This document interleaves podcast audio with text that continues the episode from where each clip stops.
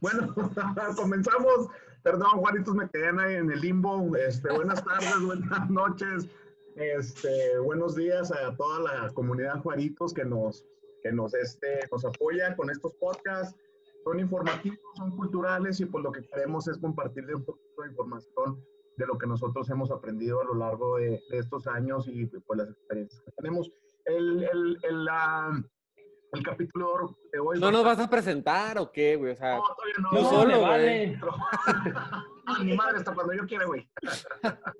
El, el capítulo de ahora, comunidad. Ah, ser- se le valió madre, ¿te fijaste, güey? Gente que, que nos escucha cocinar con José Luis Cerveza es exactamente lo mismo. Es mucho, mucho Bueno, que para que no se sientan, ahí están muy sentidos, están muy sensitivos. Este, ¿Qué tal, mi Marco, mi Lola? Buenas tardes, buenas noches. ¿Qué tal? Buenas noches. ¿Cómo estamos, Lola? Jürgen. Jürgen. Jürgen, muy, muy bien.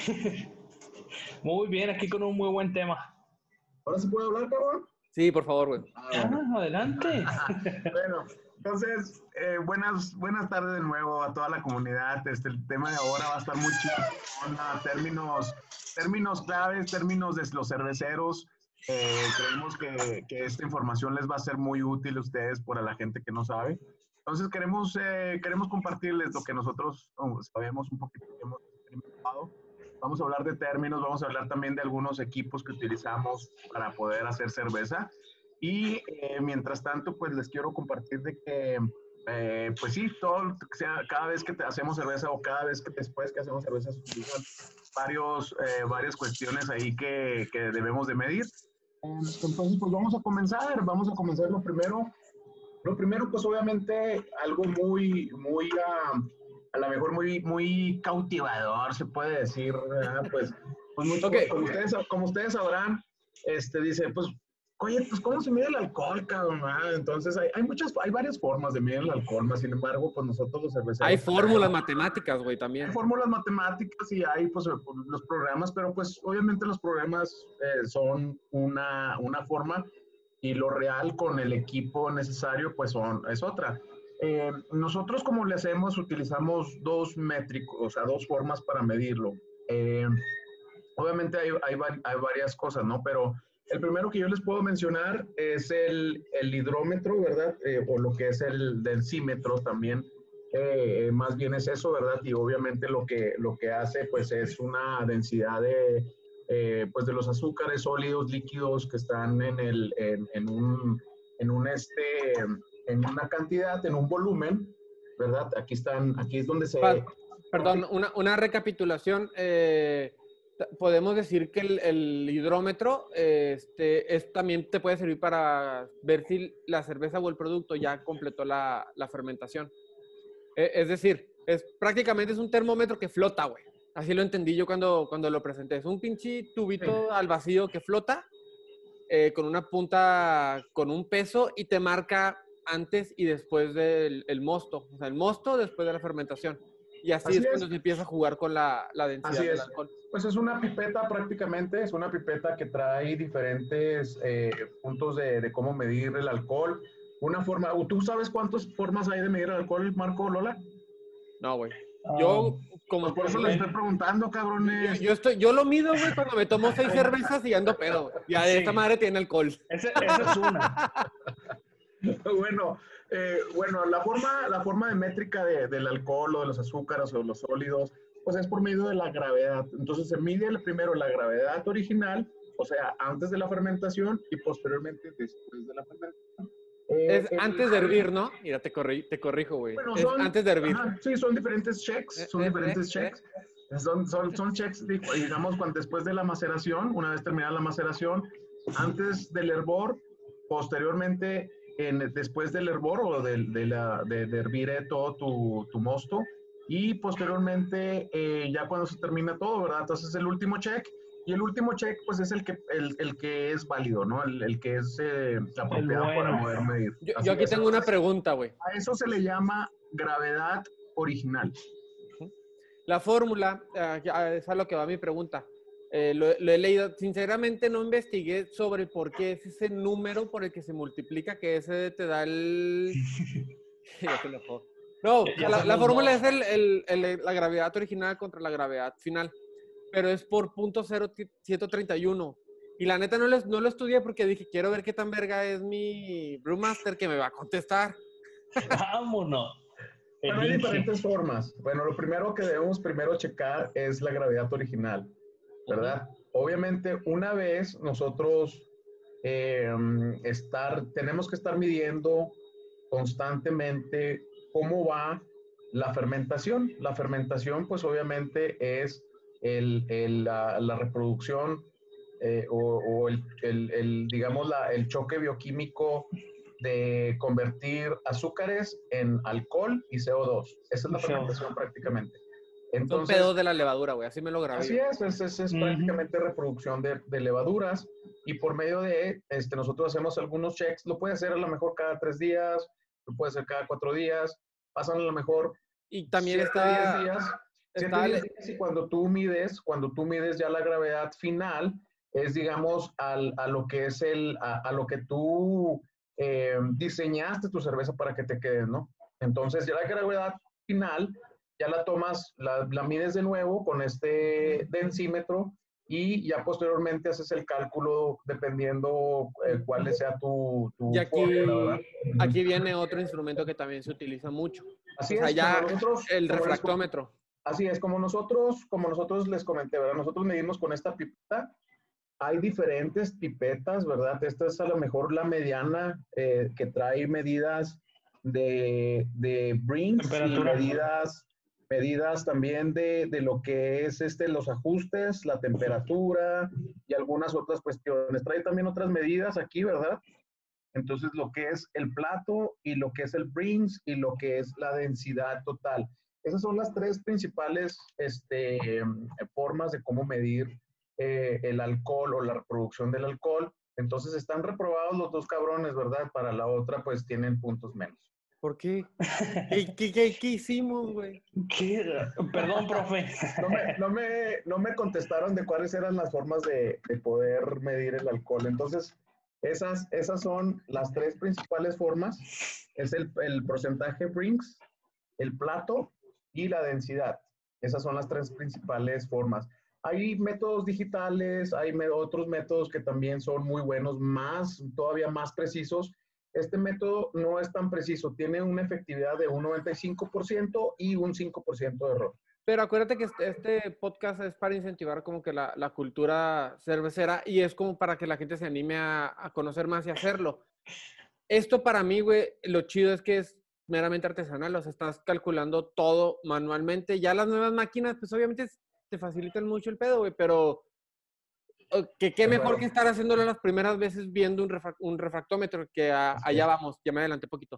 Pero viendo el, densímetro, o, o, por ejemplo, ahorita ya llevamos dos instrumentos que se utiliza, que la probeta también, porque ahí en varios en lecturas que estaba eh, viendo, eh, también son instrumentos químicos. Y el más importante, creo que antes de hablar sobre eso, José, y creo que concuerdo con lo que leí, es el termómetro, güey. O sea, es tan sencillo pensar Ajá. que tenemos que medir la temperatura, pero Así es tan es. magnifica todo el pedo si no tienes un buen termómetro o no tienes un buen control de temperatura, porque puede no fermentar, puedes echar a perder, puedes tener foul, puedes, puedes- se viene un desmadre si no tienes Así termómetro. es. Creo Así que es, eso el- es más cabrón. Así es, la temperatura, la temperatura es sumamente importante desde, desde la temperatura que la, tú la tomas después de, digamos, del proceso de purificación que tú tienes, hasta después, ya cuando está la cheve ya lista. Entonces, eh, es muy importante estar haciendo esas, esos checks, esos, esas, eh, esos readings de, de todo tu proceso cervecero. Entonces, pues sí, el termómetro es otro, ¿verdad? El termómetro es otro, otro, otra forma también de estar midiendo eh, eh, el- eh, la temperatura de, de- en- dentro de todos los procesos, desde, desde antes de que entre a la maceración, durante Ah, la maceración, durante el hervor, durante el, el whirling, el condicionamiento. Eso, eso lo iba a mencionar, güey, porque si la, el agua de inicial tiene una temperatura muy elevada, no sé si saben probar una cerveza que los haga repetir mucho o que Así les es. arda, que es lo que te manda a otro término también para que si los invitan a cocinar cerveza sepan de lo que hablamos sobre la astringencia. Eso es lo que, ¿por qué? Porque son los taninos los que te está aventando el agua por no tener un buen control de temperatura. Es por ¿Qué eso son los digo, taninos? ¿Qué son los taninos, Marco? Lola, Ah, me aventó la bola. Los taninos son los que te hacen sentir la cruda. Es parte de la astringencia, güey. Es lo que le, le provoca la... Son, son, los fouls, pues. Es lo, lo, que hablábamos al principio.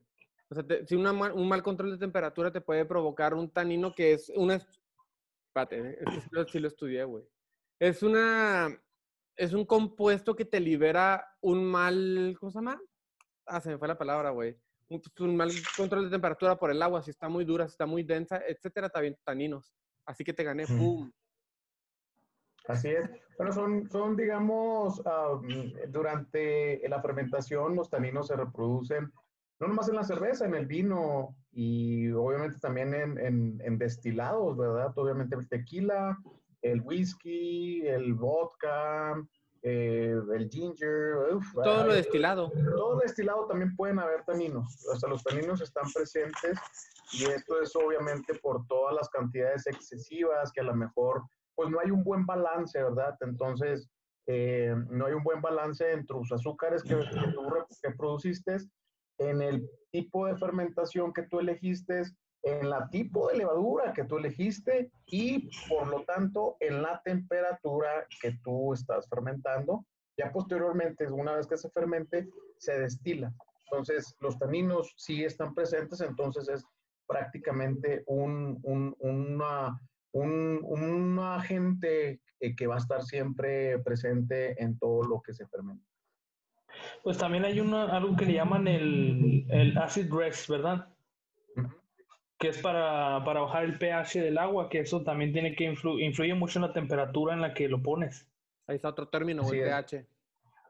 Uh -huh, pH, el que vendrá siendo el, el acid, acid rest. Ayúdeme, Brewmaster. Sí, el, el, el Tenemos que decir que es extranjero, güey. Tenemos que decir que no es extranjero, entonces a veces pochea. Pues hay un descanso, hay diferentes tipos de, de descansos, de, de descansos de, de, las, digamos, de los, de los, pues sí, de los azúcares que tú estás produciendo, ¿verdad? Entonces, eh, lo más importante, ¿verdad? De lo que menciona a Jürgen, es pues estar midiendo el pH. El pH pues se mide, nosotros utilizamos, eh, nosotros utilizamos este medidor de pH. Es uno baratito, ¿verdad? No está tan, no está tan, uh, tan caro. Hay unos, hay unos todavía más eficientes. Eh, tiene que traer pues dos, dos, este, dos medidas, ¿verdad? Obviamente es como se mide este, este aparatito que se usa. Entonces, bueno, ¿para qué sirve el, medidor de pH? Bueno, desde, desde que nosotros eh, desde que empieza el proceso cervecero, nosotros tenemos que estar midiendo cuánto es eh, el, el, el, pH y el pH pues obviamente nos va a dar una lectura de cuán, cuál as, cuánto as, qué tanto ácido es o qué tan alcalino es el tu agua. Bueno, qué tan alcalino, eh, dependiendo del tipo de agua, dependiendo de la filtración que tú tengas, eh, eh, obviamente osmosis inversa o pueden ser filtros o vaya, no sé qué, qué tipo de, de, de, aplicación tú utilices, vas a tener que utilizar también un análisis de, de sólidos. Este análisis de, de, sólidos se mide con un aparatito que se llama TDS, ¿verdad? Que es el, ese, prácticamente los sólidos totales que tú haces una lectura antes de empezar la maceración. Esta, macera, este, esta medición obviamente es para saber eh, eh, qué tan, qué, cuál es la dureza de tu agua, ¿verdad? ¿Qué tanto calcio, qué tanto potasio, qué tanto sodio, qué tanto magnesio, qué tanto bicarbonato, qué tantos sulfatos? Ahorita que, que, lo estás diciendo también, aquí entra la magia del maestro cervecero. Porque Así cuando es. empieza el, el macerado, eh, se supone que se supone que el pH tiene que bajar. Inclusive, pero creo, creo que por ahí leí de 5.3 más en promedio te tiene que marcar 5.3 más menos. Si el, más, el pH es de 6 o más, ahí tienes que empezar a trabajar como maestro cervecero para meterle los aditamientos para poder controlar el pH. ¿Por qué? Porque desde el principio del macerado hasta el, después de la fermentación te va a aventar fouls y sabores que no quieres, que no quieres tener Así en la es. cerveza. Así es, entonces. Bueno, fue el Chuck Norris, güey. Ahí está. entonces, pues, eh, bueno, es muy importante hacer estas mediciones, obviamente, para que tu cerveza salga lo más, eh, pues, buena posible, ¿verdad? Eh, lo más eficiente, lo más eficaz. eh, y obviamente pues tanto la reproducibilidad, la reproducibilidad y la repetitividad que vas a tener en tus procesos una vez tengas ya bien establecido tu, ah, tu, tu, receta, pues obviamente te vas a tener variaciones, ¿verdad? batches con batches ah, tienes variaciones. Entonces, obviamente una forma de mitigar la variación, pues es por medio del control. Y si tú tienes un buenos controles, pues obviamente vas a poder mitigar esos, esas variaciones que tengas. En Cabe mencionar, José, que hay que tener en la cabeza que al final el producto, o sea, la cerveza final es ácida. O sea, tiene que tener un cierto porcentaje de ácido. ¿Cuánto eh, ácido tiene que tener una cerveza, güey? Como 3.8, 4.6, chavo. Más o menos. Si te sale... Lo dijiste desde el principio bien, güey. Yo pensé que 3.9, pues, pues no puede ser mayor a 4.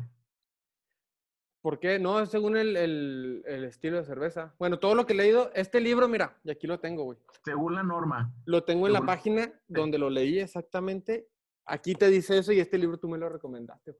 No, sí, o sea, bueno, eso es una forma, ¿no? Eh, pero la norma dice otra. Entonces, bueno, está bien, o sea... Pero a lo, a lo que iba, güey... Lo bueno es que sí leíste, güey. A, a, lo que iba es de que complementando el capítulo anterior que hablamos de la cerveza Heineken Corona, que son con botellas con luz, que les dan un sabor distinto y al final el producto les gustó al maestro cervecero, si te gusta está bien. O sea, no, no, no, te pueden decir que está bien o está mal. Así que de que tienes que tener ese sabor, claro que no. Eso es lo magia, es lo bonito de ser un maestro cervecero, de, de meterte al arte de la cerveza. Así es, sí, no, claro, o sea, una vez a, muchas personas, de hecho a las cervezas comerciales también les pasa, se les pueden acidificar este, sus cervezas y pues ahí es cuando empiezan los problemas de, pues, de los, de los uh, off flavors o sabores indeseables que vamos a tener eso en otro capítulo. Ok, recapitulando, güey, porque es mucha información esto, vamos, a, vamos a parafrasear todo, güey. Vamos a, vamos a, Hemos hablado de, de, varios términos que, pues, tanto el alcohol, la alcalinidad, pH, entonces, creo que podemos llegar, para que la gente no se aburra, güey, escuchándonos, podemos hablar un poquito sobre el... el... Ay, güey, perdón, se me atoró. Oh. El ABV, que es el acrónimo, ¿no? Del alcohol by, volumen. O sea, podemos normalmente agarrar una cerveza, pero vamos a hablar de, de Juaritos, que ahí viene escrito literalmente en la etiqueta el ABV. Entonces, ¿qué es eso, güey? Platícale sobre eso para que... Pues ya lo vimos, eso ya lo, eso ya lo vimos, estamos redundando, pero no le hace, bueno, el, el, el, el, grado de alcohol, los grados de alcohol por volumen son prácticamente cuánto alcohol tienes en cierto volumen, ¿verdad? Como lo dice, como lo dice la palabra. Entonces, digamos, son 355 mililitros, que, que es la, la, cantidad base que tienes, pues vas a tener, digamos, 4.5% de alcohol eso se mide de la misma forma que ahorita les comenté, ¿verdad? Gravedad original y, gravedad final. Se hace una fórmula que les vamos a presentar en capítulos posteriores y ya posteriormente ya tú vas a poder hacer tu, tu este, eh, pues tu cálculo y, y, ya lo vas a poder poner en tu, en tu cerveza. Eso es así como se maneja. Ahorita nos vamos a brincar a otro tema para no, este, no, no, no redundar tanto. Estancarnos. No estancarnos tanto, ¿verdad? Obviamente hay muchísimos temas, hay muchísimos temas que podemos verificar. Lo, lo otro que les puedo comentar, ¿verdad? Es los ácidos alfa. Ácidos alfa también son, nos vamos a ir un poquito también a lo mejor con los, con los ácidos alfa, pues prácticamente son los lúpulos. Y en los lúpulos, pues hay ácidos alfa, hay ácidos beta. ¿Y a dónde los quiero llevar con esto? Pues obviamente a, qué tipo de amargor, ¿verdad? ¿Cuánta acidez? O sea, para prácticamente irnos por la misma línea, ¿cuánta acidez va a tener su, cerveza? Y, y, ahí en la cerveza, pues tú te vas a dar cuenta de, pues obviamente, cuánto ácido tienes, ¿verdad? Como comentamos ahorita, midiendo el pH, como comentamos ahorita, midiendo también los, eh, cuánto cantidad de lúpulo tú va a tener tu cerveza, eh, cuánto dry hopping pusiste en tu cerveza, si es que aplica, y vas a hacer un cálculo que se llama International Bitterness Unit. Esto a lo mejor ustedes lo van a ver en cervezas, eh, a, lo mejor este, gringas, pero también mexas obviamente, y lo van a ver ustedes a lo mejor en un cartelón. ¿Y qué significa esto, International Bitterness Unit?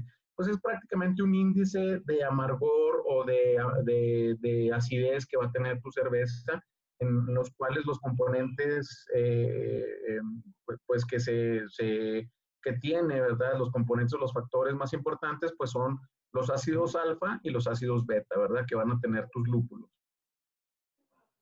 Ok. También estamos hablando de, o sea, todos los, que, los términos que hemos utilizado, güey, son antes, durante y después del, del hervor, etcétera. Ya cuando después de la fermentación, o sea, viene o también un término ahí que, por ejemplo, la carbonatación. Eso es muy común estar platicando sobre eso, es muy común escuchar a dos maestros cerveceros platicando, no, que está muy carbonatada, etcétera. No sé si quieres ahí entrar un poquito en ese tema. O sea, ya estamos, ya pasamos los controles, ahora vamos al post fermentación, si quieres.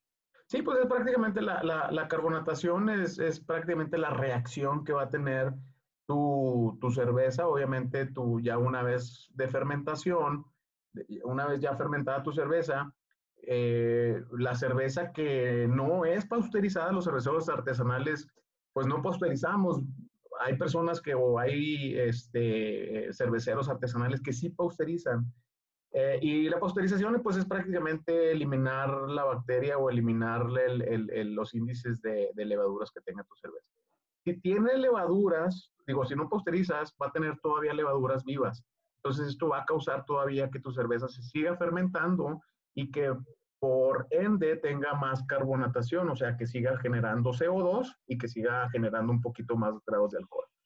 Ah, he visto, he visto cuando, cuando hacen el que embotellan, en, que no lo hacen con, con barriles, que usan el azúcar. He visto que muchas veces ponen de más azúcar y en el momento en el que lo ponen en la botella revienta, ¿verdad? Porque la levadura sigue haciendo su trabajo. Así es. Y le das de más azúcar y revienta las botellas. Así es, y eso, eso se llama el acondicionamiento, ¿verdad? El acondicionamiento, acondicionamiento, pues es donde tú vas a tener algunos otros componentes, ¿verdad? Entonces van a entrar agentes ahí eh, extras que lo que va a hacer la, la, la, levadura, pues va a seguir comiendo, va a seguir produciendo, va a seguir pedorreándose, va a seguir este, causando carbonatación. Entonces, pues vas a tener una cerveza muy carbonatada a mí me ha pasado donde pues he tenido cervezas muy, muy carbonatadas y hay otras cervezas que a lo mejor están flat, ¿verdad? Que a lo mejor no, no fue el mejor, eh, la mejor carbonatación que hicimos y pues ahí pues ya tenemos otro foul que de nuevo vamos a hablar un poquito más de... está, chido mencionarlo, güey, porque si pues, esperemos que nos escuche mucha gente, o sea, se van a meter la idea de lo que es un foul y nos van a escuchar cuando hablemos sobre los fouls. Entonces tú sigue mencionándolo, güey, no hay pedo. bueno, entonces, no sé, otro, otro, otro, otro tipo, otro tema que también este es bueno mencionar. Los, los ésteres son súper importantes. Esto, ésteres, pues lo que significa, pues son agentes de aromáticos, ¿verdad? Que son, que tienen presencia en las levaduras, entonces, eh, digamos en 1900, 1900, a principios de 1900, ¿verdad? Obviamente por, por Luis Pausteo, mi tocallito. este, Luis Pausteo se dio cuenta, ¿verdad? Que pues obviamente estos agentes, eh, estas eh, bacterias, ¿verdad? Que son, son agentes microscópicos que pues son agentes vivos, ¿no? Entonces, pues son hongos, son, uh, son levas prácticamente bueno, generaban sabores diferentes, generaban aromas diferentes y generaban también, eh, eh, eh, pues, algunos factores a lo mejor ya más científicos, ¿no? Entonces, ahí se dieron cuenta de que los ésteres, pues, son sabores frutales, ah, digamos, unos así como tipo cítricos, ¿verdad? Podemos decir a lo mejor pues, ciruela. son los que olían los animales, güey, cuando se pusieron a pistear antes en la historia, en la prehistoria, güey. Por eso es tan tan adictiva esta madre. Así es, canijo. Entonces, pues, eh, digamos, ahí lo, lo, dijiste muy bien, ¿no? O sea, ahí con, con los changuitos y con todos estos güeyes, pues, que empezaron a comer este, frutas que ya estaban fermentadas y pues tenían alcohol y pues andaban bien happy y, y ahí se dieron cuenta, ¿no? Pero pues ya, ya, ya a lo mejor ya más científicamente hablando, pues son, son notas a lo mejor frutales, ¿no? Entonces, este, eh, eh, pues es a lo mejor ahí, si ustedes gustan, pueden a lo mejor investigar un poquito más, ¿verdad? ahí en la otra cuestión también, eh, pues son los lactobacilos. Los lactobacilos, pues son, de igual forma es una bacteria salvaje, ¿verdad? en los cuales, eh, pues también reproducen CO2 y alcohol. eh, y prácticamente estos son sus sabores más ácidos, ¿verdad? Entonces ahí, son, ahí es cuando entran las sours, un tema que te... tema sensible, güey. Entonces, pues ahí viene también muchas, muchas, también muchas cuestiones ahí de las cervezas lámbicas que hablamos un poquito. Es de lo que mencionaba, o sea, al fin te, te, garantizo que cuando metieron los lactobacilos fue un foul gigante, güey. Y a una persona le gustó exactamente ese estilo y dijo, ¿por qué no voy a repetir la, la, receta? Y así es como se van creyendo, creando los estilos. O sea, ¿por qué? Porque un lactobacillus, se los digo de entrada, es un foul gigante, pero a mí no me gustan, tengo que decirlo, no me gustan las sour, no me gustan tanto ese tipo de cerveza, pero hay gente a la que sí. O sea, hay gente a la que le gusta y así nació el estilo. Así es, y, y, es cierto, ¿eh? Es cierto eso, es, es muy cierto este, pues fue, fueron elaborados por, por parte de, de un foul, ¿verdad? Que la gente pues le gusta y hay cervezas que le sigue gustando, hay otras cervezas que se, digamos que se siguen creando y a la gente les va gustando, ¿verdad? Por ejemplo, la IPA y luego le sigue la Double IPA y luego nació Métele más lúpulo. Yo conozco un maestro cervecero que te dice así, échale, güey, no hay pedo. Tú échale, cabrón. Tú ponle. no, pero lo tenemos que pesar. No, tú échale, así me ven. y es Ingel, güey. Entonces, son ahí muchas, muchas cuestiones, ¿no? Este, eh, que, que pues realmente hacen un efecto, un efecto secundario y, y terciado, a lo mejor hablando eh, diferente en nuestro cuerpo. Entonces, por eso les comento, o sea, son, son agentes microscópicos, eh, son agentes vivos, ¿no? entonces, nos estamos comiendo, digamos, seres vivos a, a, nuestro paladar y pues cada paladar es un mundo, ¿no? Ahí hay personas que sí les gusta, hay personas que pues no tanto, este, eh, que nada más echan una, dos y, y, ya con esas. Entonces, pues, pues bueno, ¿no? De cada, cada, cada persona tiene... Bueno. Oye, también hay un término ahí que me topé varias veces, que sinceramente no me había tocado leerlo tanto, que es el dry hopping. O sea, obviamente, o sea, cómo, que, es literalmente es agregar el lúpulo seco después de la primera fermentación, ¿no? Básicamente, hacia grandes rasgos, güey, eso es lo que yo entendí del dry hopping. Pero tú sabes más, obviamente, dale. Ay, ay, ay, ay, ay, No, sé tanto, la neta, pero, pero la neta, sí, el dry hopping es prácticamente, digamos, eh, eh, pues sí, es, parte de un proceso, eh, pues ya terciario, en donde después de la fermentación, ya una vez, pues así como hablamos, una, una vez ya que se cumplió el proceso de fermentación, de acuerdo a tus mediciones, de acuerdo a tus cálculos, de acuerdo a, tu, a tus controles que tú tengas, eh, empieza la fermentación secundaria. Entonces, mucha gente a lo mejor, fermentación secundaria, o sea, ¿cómo está ese rollo? ya lo hemos dicho. Ajá, ya lo habíamos comentado, ¿verdad? Es, es prácticamente, ya una vez se cumplió la fermentación y, y, la fermentación secundaria, pues es, ya, es, ya es cuando los, la, la, la, levadura, pues ya descansa, ya no empieza, ya no, ya no tiene eh, más azúcares en donde reproducirse. Entonces, bueno, ya una vez cumpliendo eso, utilizas tú más lúpulo y dependiendo tu receta, eh, vas a, poder eh, eh, echar o vas a poder agregar a tu fermentador más lúpulo. Y obviamente en los lúpulos es un tema muy, muy amplio, ¿verdad? En donde les comento de nuevo, tiene ácidos alfa, ácidos beta, tu cerveza se va a hacer un poquito más ácida, más amarga. Entonces va a tener un aroma súper más delicioso, ¿verdad? Más aromático, más este, a bosque, más a piña, más a... También te va a reproducir ésteres y demás. Entonces eso, el, dry hopping es un proceso, es un proceso, ¿verdad? Donde tú agregas lúpulos adicionales para mm, crear un aroma más abundante. pues sí, por ejemplo, pues hay diferentes lúpulos que generan, eh, digamos, sabores o aromas a, a, pino, a durazno, a mango, a papaya, a melón, papaya. a, chicharrón, a tripitas, a burritos, a... Tacos, tamales. Oye, güey, ya para terminar el tema, si quieres, de este término del, del dry hopping, es aquí, güey, cuando se crea la double IPA o la, la, variedad, la variedad de las IPA.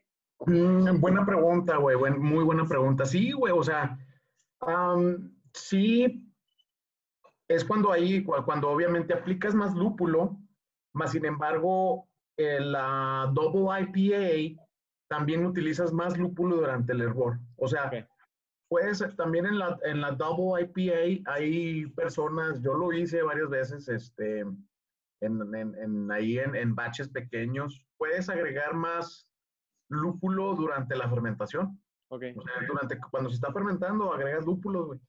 Y lúpulos en el macerado, güey. O sea, oh. cuando y todo ese rollo. Creo que una vez envié una foto, ¿no, güey? No me acuerdo, güey. Creo que sí la mandaste. Eh, en, el, en, el, macerado puedes agregar más lúpulos, entonces exageras demasiado el, el este... Qué rico. entonces, sí, muy rico, ¿no? Si, te, si, eres, si eres fan, que yo soy fan de las IPAs. Este... Tú, tú me hiciste fan de las IPAs, güey. Yo no, a mí no me gustaban, güey. sí me acuerdo. Todavía no estoy También... güey, pero al rato. Para allá vas. También depende mucho al, al, momento en el que los pones, ¿verdad? El, lo que quieras conseguir con el, el lúpulo. Así es, güey, Simón. O sea, por ejemplo, si lo pones al principio, te va a dar aroma. Si lo pones a, a 30 minutos en el hervor, te va a dar otra cosa. O sea, depende en qué momento o del hervor. O como dice José Luis, que yo no sabía que se podía poner en el al, al principio, el, el macerado. Eso, pues yo lo sabía, pero también sí me imagino que dar un sabor totalmente diferente. Sí, así es. Ahí, ahí les consigo un libro muy, muy interesante, ¿verdad? De, de, de, de este de IPAs, muy, muy, muy chido, que ahí aprendí mucho. De este Mitchell, um, no me acuerdo cómo se llama el güey, pero aprendí muchísimo. Ahí lo tengo, ahí lo tengo en Juaritos, entonces de todos modos ahí se los consigo, se los, se los, ahí se los, se los presento. Bueno, no sé, otro, otro tema que queramos pues, mencionar. Pues ya, hablamos, ya hablamos del, desde el macerado, ya vamos más, más, más de... ¿Qué es eso, güey? No, no, nada, nada. Bueno, ahorita, ahorita les platico, güey. ¿Sabes También... qué otro es bien interesante, güey? Perdón, ¿sabes? Este, el SRM. A ver, ese no lo encontré, güey. A ver, échale. SRM es, es, es, este Standard Reference, Reference Metric. Method. No, el method, güey. Method, metric. Yo, bueno, yo lo sabía por metric, ¿eh? Perdón. Entonces, este, ya estoy inventando, ¿eh? pero bueno, yo lo, sabía por, yo lo sabía por este, por metric. Entonces, es un métrico, güey, de colores. Entonces, tienes mm. diferentes colores. Esto se usa no nomás para las cervezas, ¿eh? Esto se usa um, para um, equipo médico, se usa también para, para comida, o sea, para la industria de la comida, o sea, para el yogur, para este para toda la comida prácticamente. Prácticamente es un sistema que se usa para medir el color de la cerveza, ¿no? Sí, es correcto. Entonces, eh, ese, ese métrico, eh, bueno, yo lo que hago es más fácil, ¿no? Yo lo más fácil que hago, antes de nosotros utilizamos un software, o sea, en la receta nosotros utilizamos un software, perdón, un, una aplicación. uh, este, pocho, sí, sí, entonces una aplicación y en la aplicación, dependiendo tu, tu tipo de malta, pues obviamente vamos a, vamos a hablar un poquito de maltas después en otros capítulos, pues hay, digamos, eh, grados de color de todos los, los, granos, ¿verdad? Obviamente más oscuros, más rojizos, pues blancos o digamos más, más güeritos, ¿verdad? Le podemos decir. Eh, más claros.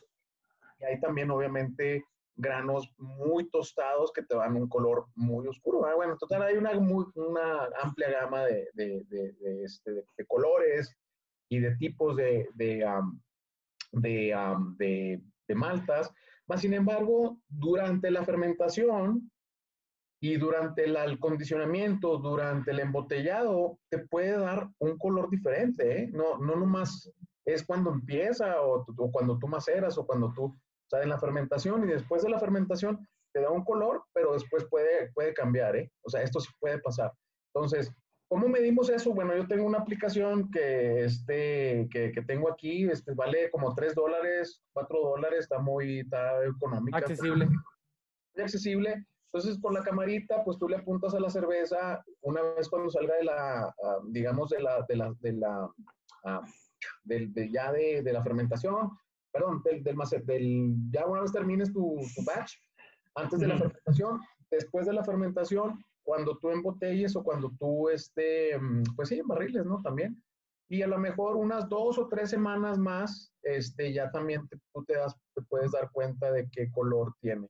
Entonces, hay un nivel que prácticamente del 1 es, son los más claros, o sea, son los más güeros, digamos, una Tecate Light, una Tecate Light, una, este, eh, ah, no sé, una, una de cerca, una, a lo mejor cervezas más claras y luego ya después a lo mejor los ámbares que se van en 12 y luego... Como una paleta de color, güey. A lo mejor una Bock, ¿verdad? Por ejemplo, una Nochebuena, pues ahí va a andar como de los 28, 30. Ya se acabaron, güey, por fin. Sí. Entonces, regalando este, ya. ya las cervezas pues más oscuras como una porter, una, una stout o este ya le vas a andar pegando el cuarentón, entonces ya son cervezas muy oscuras que ya prácticamente pues ya no se, ver, no se va a ver la luz y pues ya ahí este es cuando tú te das cuenta. Entonces es un buen, muy buen métrico. Este, eh, ahí también eh, compartiéndolo, nosotros utilizamos una hoja eh, para todos los batches, ¿verdad? Obviamente la fecha, el número de batch que tenemos, cuánto es lo que vamos a hacer, el, el, el, el nombre de la cerveza. Eh, aquí, aquí, me voy a tomar la libertad, güey, de darles un consejo a la gente que haga esto, güey. No, más, bueno, que una, no más que una persona lo anote, güey, porque es un cagadero. Uh -huh. y, y, luego, más cuando escriben con las patas. Ándale, güey. Oye, güey, ¿qué pusiste aquí? No me acuerdo, güey. De hecho, sí, sí. Iba, a traer a mi, iba a traer a mi decán, güey, que se llama Ivette. Se llama Ivette, una decán que tengo, por más que está ahorita ocupada, güey, ahorita todavía no. Entonces, este, no se crean, es, es ahí mi, mi esposa. Entonces, les iba a presentar la hojita, ¿verdad? Pues donde tiene, eh, pues sí, los tipos de malta, digamos la fecha, el tipo, etcétera, el tipo de, en el, durante el proceso de labor, qué tipo de lúpulos, eh, cuánto la cantidad, cuántos son los grados alfa y beta que tiene, eh, cuánto tiempo en el hervor, también eso es un buen punto, ¿eh? O sea, cuánto tiempo en el hervor, entre más tiempo de hervor tenga un lúpulo, más amargor te va a dar, ¿eh? Entonces va a generar alfa, eh, ácidos alfa y beta más todavía. Es como una cebolla, güey. Cuando coces carne, güey, entre, más se cosa más sabor, Exacto, güey. Sí, para que lo entendamos todo. A ver, uh, de hecho, utilizaste, también... oye, utilizaste, esto es otro, es otra, eh, otro método, es, utilizaste muy bien el F, S, FCS, perdón. YMCA. F, N W, S, FCS. ¿Qué significa? Fútbol Club Barcelona. Fucking, fucking common sense. que, que, a veces no es tan común, güey. No, se pierde Entonces, fácilmente. Te utilizaste muy bien el sentido común, güey, la cebolla o, o cualquier otro. La, el café, güey, en cuanto lo hierve más, lo hierves más. Más sabor, más concentrado, más, sabor, más, más amargo. amargo Entonces, te va a dar más sabores. Entonces, Mira, observaciones, ya no... observaciones, lo, tenemos también la gráfica de observaciones, eh, cuánto tiempo de nervor, cuánto tiempo del match, cuánto, cuánta cantidad de agua utilizaste, si tienes alguna infusión. Um, atenuación, hablamos de atenuación, mamá, no, no, güey. No, todavía no. No. Bueno, la atenuación eh, es prácticamente qué, qué porcentaje de azúcar. De, de, eh, qué, no, qué porcentaje de eficiencia o qué porcentaje va a, a producirse la levadura en tus azúcares. Ah, yo, yo, yo, lo entendí así, güey. ¿Qué tanto porcentaje de azúcar ha sido convertido en CO2, güey, y en alcohol? Y en alcohol, exactamente. Ah, así a grandes rasgos. Gracias, mi Marco. Gracias. Sí estudio, cabrón. Mira, ya se sudó. Muy bueno. Entonces, de fermentación secundaria. Entonces, por ejemplo, aquí tengo, aquí tengo cuánto fue la cantidad en cuanto a pues la lectura antes del hervor, durante el, el, el, macerado, después del macerado, antes del hervor, después del hervor, um, este, cuánto fue la cantidad original final, los IBUs, el, el, SRM o el color, la efectividad, la efectividad pues obviamente vas a tener una, una eficiencia o qué tan eficaz eres, como les comenté ahorita. Batch tras, tras batch, tú vas a tener que tener esa medición. Para hacer esa medición, pueden ustedes meterse a una aplicación que se llama Google y ahí ponerle cómo medir la... y no es aplicación, güey. Te, te, equivocaste lo más sencillo del mundo, güey. No es una aplicación. Es un explorador. No, es un programa, güey. a ver, a ver Inge, también... ¿Hablaron de, de acetil, ingeniero? Esos son los fouls. Vamos a tener que hablar Uno de los fouls. Es más, más específico. Ah, es que me acordé. Específico. Así es. Sí, eso, es prácticamente todos los, ajá, ah, como comentamos, todos los ácidos, el azúcar es un ácido, ¿eh? El azúcar es un ácido, entonces acuérdense que todo va a pasar por, por ciertos procesos durante, pueden ver el capítulo de procesos de cerveceros, entonces durante todos los procesos o las etapas de, producción de cerveza, tu, tu, tus ácidos van a ir mutando. Entonces, ya al final tú vas a tener unos ácidos, que esos ácidos, pues obviamente te van a generar o a reproducir sabores indeseables, que son los off flavors o, o false, que les se pueden llamar también. Entonces, van a producir ácido diacetil, el que mencionaste tú, este... Ese es otro eh, episodio, güey. polifenoles, entonces hay una gran gama que no, para no más. Se cayó el Jürgen, güey. Se cayó el Jürgen. Se movió mi stand. Bueno, este, de hecho, fíjate que sí, güey, o sea, ah, eh, tengo otra, otra gráfica aquí en, el, en la parte de atrás, en donde yo hago también una lectura de ese batch, ¿verdad? O sea, por ejemplo, digamos, el aroma, ¿verdad? Si es maltoso, si es hopping. Entonces, prácticamente una retroalimentación eh, que yo, que nosotros utilizamos para poder medir cómo salió la cerveza, ¿verdad? Fenoles, si está dulcezona, si está ácida, si tiene todos los paus que los vamos a mencionar, si cómo está, si está este turbia, si no está turbia. Bueno, esa es otra, ¿eh? ¿Qué pasó, Inge? se me hace que no lo traje. Ok, hay otro, hay otro aparato que no traje que sí se me olvidó. Eh, ese se mide así, eh, los sólidos totales. ¿Cómo se miden los sólidos totales? Igual es un aparatito muy similar a este que no lo traje. Eh, al otro, muy similar a este que no lo traigo ahorita. Entonces es, es, un, es un medidor de, de sólidos totales. Entonces, ese aparato te mide, o sea, después, antes de fermentar y ya una vez, ya, en, ya cuando tienes tu cerveza ya envasada, barril, en bote o en botella. De lo que sea. Entonces, así es como se mide la turbidez, ¿verdad? También. Entonces, ahí dependiendo de estilos de cerveza que son más turbias, por ejemplo, las Bison o las New England IPAs o cervezas muy turbias, ¿no? Entonces, eh, bueno, ¿qué más leemos? Los fenoles, si hay presencia de polifenoles, si hay presencia de alcoholoso, si, como comentaste ahorita, si está este esterosa. Em, también en cuanto a la apariencia del cuerpo, ¿verdad? Si tiene cuerpo pesado. Ah, eso iba, güey. Creo, creo que ya hablamos sobre la fermentación, bla, bla, bla. Ya estamos en, más en boca. Vamos a platicar sobre los términos de, de cuerpo, de, del retrogusto, etcétera, que ya es el producto final, por así decirlo, ya cuando, ya cuando la cerveza está en tu boca, ¿no? O sea, de, muchas veces en pláticas de cerveceros se escucha, no, que el retrogusto de esa cerveza, que esta madre, para que lo entienda mejor la gente, creo que podemos empezar con que con el cuerpo. ¿Con cuál cuerpo? ¿Con el de Jürgen o con...? Con el mío si quieres, güey. Oye, lo bueno es que se te ven unas orejitas medio sepsis. es, por, es por la gorra, por eso. Lo bueno es que no se me ven. Déjame pongo un gorrito, güey, para... Ya te vas a poner millennial, güey. Este, no, es, es, muy buen tema, eh, güey. O sea, bueno, ya una vez, por eso te digo que este, este, eh, esta, esta, forma que utilizamos nosotros le he cambiado varias es control. veces. Ajá, pues es una forma que yo utilizo y pues hay muchas, ¿no? Ustedes pueden adecuarla a sus, a sus, este, a, su manera. Entonces, hay muchísimas en el internet, pueden verla. hablando del cuerpo, pues obviamente, eh, digamos, eh, se los voy a poner muy, muy práctico, ¿verdad? Para no, muy, utilizando el método que, que utilizó ahorita Marco, el sentido común, digamos, eh, una cerveza, una cerveza ultra, una cerveza, digamos, la Coors Light, una eh, Tecate Light, son cervezas ligeras, entonces pues el cuerpo pues va a ser muy ligero, ¿verdad? O sea, va a ser muy agradable al paladar, eh, no va a ser pesado, no va a ser así como que, que te cause astringencia. Adelante.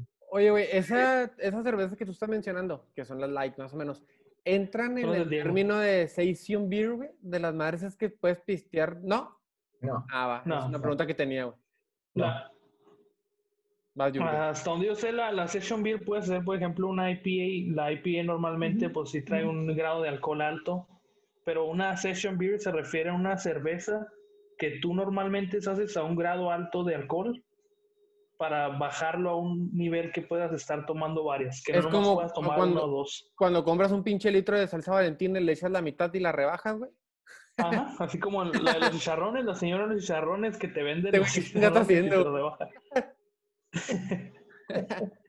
Ya no, ya no tengo, güey. No fui a abrir las cervezas ahí, entonces ya no vale. Oye, les voy a presumir este growler. Es de una cervecería que fui hace mucho tiempo en Pagosa Springs, Colorado.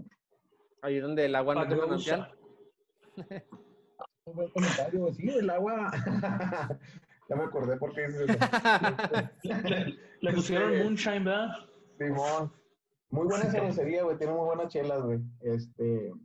Am, bueno, volviendo al tema, volviendo al tema del cuerpo, este, entonces es un cuerpo cuerpo ligero, pues son cervezas ligeras, ¿no? Son cervezas claras, muy, am, ah, muy buenas para el paladar y muy buenas para poder, am, pues tomarlas, o sea, muy, muy prácticas de tomar, ¿no? Que creo que esas cervezas pues, ¿verdad? Como toda la cerveza clara es ligera, pues se adecua a, los gustos y preferencias de la gente. Y mientras tanto, pues cuerpo, digamos, medio, pues puede ser una cerveza ámbar, puede ser una cerveza a lo mejor, este, que no sea tan cargada de alcohol, que pueda ser medio oscurita eh, y que no tenga sabores, muchos sabores adicionales, muy, muy significativos y que también puedas probarlas. Entonces también eso es de cuerpo medio y cuerpo alto, cuerpo entero, ¿verdad? O cuerpo, cuerpo entero, 90, 60, 90. No, no, no, ya, ya me estoy brincando de tema. ¿ah? Este, eh, pues sí, una cerveza muy, muy pesada, eh, a lo mejor la densidad, muy densa, eh, va a ser una cerveza que tú la vas a probar y te va a quedar un sabor ah, más pesado en tu, en tu gusto, en tu paladar y en tu retrogusto, ¿verdad? Y obviamente pues vas a poder diferenciar las cervezas de una cerveza muy pesada, digamos, a lo mejor cervezas comerciales, ¿verdad? A lo mejor una noche buena y la podemos comparar con una cerveza, a lo mejor, este, una cerveza, mm, pues sí, una cerveza comercial, ¿verdad? una, sé, una corona, una, una cerveza normal, ¿no? Eh, hay también cervezas de cuerpo alto que no son oscuras, ¿verdad? Como por ejemplo las Bison. Las Bisons a lo mejor también son de, son eh, de, de, de porcentaje de alcohol bajo, más sin embargo, como tienen alta, am, al- alto, alta carga orgánica, se le puede llamar, entonces son muy hazy, ¿verdad? Son, son muy cargadas de, de, pues sí, pues de malta, de lúpulo, de todos los, de todos los ad- aditivos. De hecho, ese tema se los voy a poner en la mesa para cambiar un poquito de tema. Imagínense los adjuntos. ¿Qué son los adjuntos? Todo lo que le quieras echar a la pinche cerveza, güey. a grandes rasgos, güey. ¿Le echarías tú, Marco? Yo ya hice una, ¿no te acuerdas, güey? que Lola dijo que a él no le gustaba y le hicimos, güey. Sí, güey. No, por ejemplo, es. Diego, güey. Diego haría una de mota, güey. La mota es un adjunto, güey. Ujú. Sa- saludos al Diego. No. Saludos, Ah, te Diego. Sí, porque después se enoja, güey. Saludos, güey, ese güey. Saludos al Toño, saludos al Toñito también, un, También. un beso, un besito al Toñito que está ahí Ese en su sí. casita. Los adjuntos es prácticamente todo lo que tú quieras complementar en tu, en tu receta. O sea, y se agregan en la segunda fermentación. Igual. Y creo que para poder concluir sobre este episodio de terminología, podemos hablar sobre el retrogusto, güey. Ya para ya terminar, digo, si se nos va uno u otro, pues discúlpenos. Es poco el tiempo que tenemos y esta modalidad de Zoom no da como que para, para explicar también todo. Mm. Pero el retrogusto, güey, Lola, vas. Jürgen, perdón, Jürgen. Jürgen, Pues el, el retrogusto pues influye en todo lo que hablamos desde los falls, te puede afectar el retrogusto, los adjuntos más que nada. El adjunto, como dije también, si el lúpulo lo pones antes, durante, depende del tiempo en que lo pongas, te va a afectar el retrogusto. Muy, como el, una, un ejemplo muy claro de retrogusto es una stout. Las stout. Lo que se queda que dice, ay, sabe a café. Ese retrogusto es lo más común que, que se puede sentir en una, en una cerveza para saber que es el retrogusto. Ahí te voy a interrumpir un poquito porque creo que se te cortó un poquito el audio, güey. Se, se puso como a la mitad del volumen, güey. No, sí Eh, pasa, güey. Sí, claro, pues es- es el pedo de estar en la... Es que se me hace que le pegó Fernanda, güey. Fernanda es la esposa de Lola para la gente que no conoce. Está en video. Exacto. Está en video. El retrogusto, así a grandes rasgos, y es que a mí me gusta mucho como que hacer todo superfluo para que la gente lo entienda más fácil, es todo el sabor que te llega cuando el producto ya no está en las papilas gustativas. O sea, el, el- el sabor que te deja, porque siempre es, es muy distinto cuando hablamos sobre la, la cata de cerveza, cómo catar una cerveza, el de respirar, el de cómo contener el aire, etcétera, para poderle sacar el mayor fruto a- al, al producto. O sea, prácticamente es el líquido, el sabor que te deja el líquido cuando ya deja de estar en tus papilas gustativas. Totalmente, totalmente cierto. Este, eh, obviamente nosotros, bueno, en Juaritos, cerveza Juaritos, utilizamos varios, varios adjuntos y, y obviamente esos adjuntos los hace una cerveza, ah, digamos, especial. Eh, lo que nosotros tratamos de hacer son experiencias, nosotros vendemos cerveza, pero también experiencias y queremos que historia, te- güey. Ajá, y historia, obviamente, ¿verdad? Entonces esa experiencia, digamos, el chamizal, ¿verdad? Entonces el chamizal, ¿qué estoy hablando del chamizal? No, pues el boscoso, este verde. Entonces nosotros tratamos de decir, pues, eh, pues sí, vamos a echarle más lúpulo y es una, una forma de decir, pues, que sabe a bosque, ¿verdad? Es un sabor resinoso, floral, eh, eh, muy, muy agradable al paladar. ah, ah, este, muy, muy sabroso y que te deja una experiencia y una sensación. Entonces, lo que, ponía, lo que quería agregar, ¿verdad? Es la sensación que te deja la cerveza una vez la pruebas, ¿verdad? Claro, que el retrogusto, eh, obviamente tú vas a experimentar en tus papilas gustativas diferentes emociones, diferentes este, sabores, ¿verdad? Que, puedes, que tienes que tener la capacidad de poder reconocer esos sabores, este, de, poner, de poder conocer qué, qué, le echó, ah, qué le echó este cervecero, qué le echó el, el cervecero de Milwaukee, qué le echó el cervecero de, de Juárez, el de, el de Torreón, el de, el de México, el de Guadalajara, el Monterrey y el de Alemania, ¿verdad? Pues obviamente para no, este, no, no quitar de ahí a la familia de, de Jürgen. Este, eh, entonces, pues sí, eso es, es prácticamente parte de la cultura, como nosotros como cerveceros que, que, que tratamos de compartirles, ¿verdad? Para que ustedes se nutran todavía más de más información y, y, este, pues lo hacemos con todo el gusto. No hay muchísima información, entonces no sé, mi, mi Marco, mi Lola, no sé qué, qué más hay por ahí, se nos escapó. Yo creo que, de, dado las circunstancias de estar grabando por Zoom, este, creo que es demasiada información. Creo que pudiéramos hacer un episodio de cada terminología. Sin embargo, pues no queremos aburrir, ni mucho menos que nos dejen de escuchar la, la poca o mucha gente que nos escucha. Creo que abarcamos bien, o sea, para darle el- la herramienta a una persona que le inviten a cocinar y que sepa más o menos de lo que está hablando la otra persona cuando es la primera vez. Me pasó a mí, le pasó a Lola, le pasó a José Luis en su tiempo. Entonces, eh, es lo bonito de eso, nunca dejamos de, de- de aprender y creo que con eso podemos concluir muy bien el episodio del día de hoy. No sin antes decir el típico de Juaritos, que yo ya no tengo cerveza, pero ¡Uh! Ahí te va un traguito. échale, güey. Yo tampoco. La cerveza nos une. La cerveza nos une, Salud. gente. Muchas gracias. Un abrazo. Que estén saludables. Bye bye. Thank you.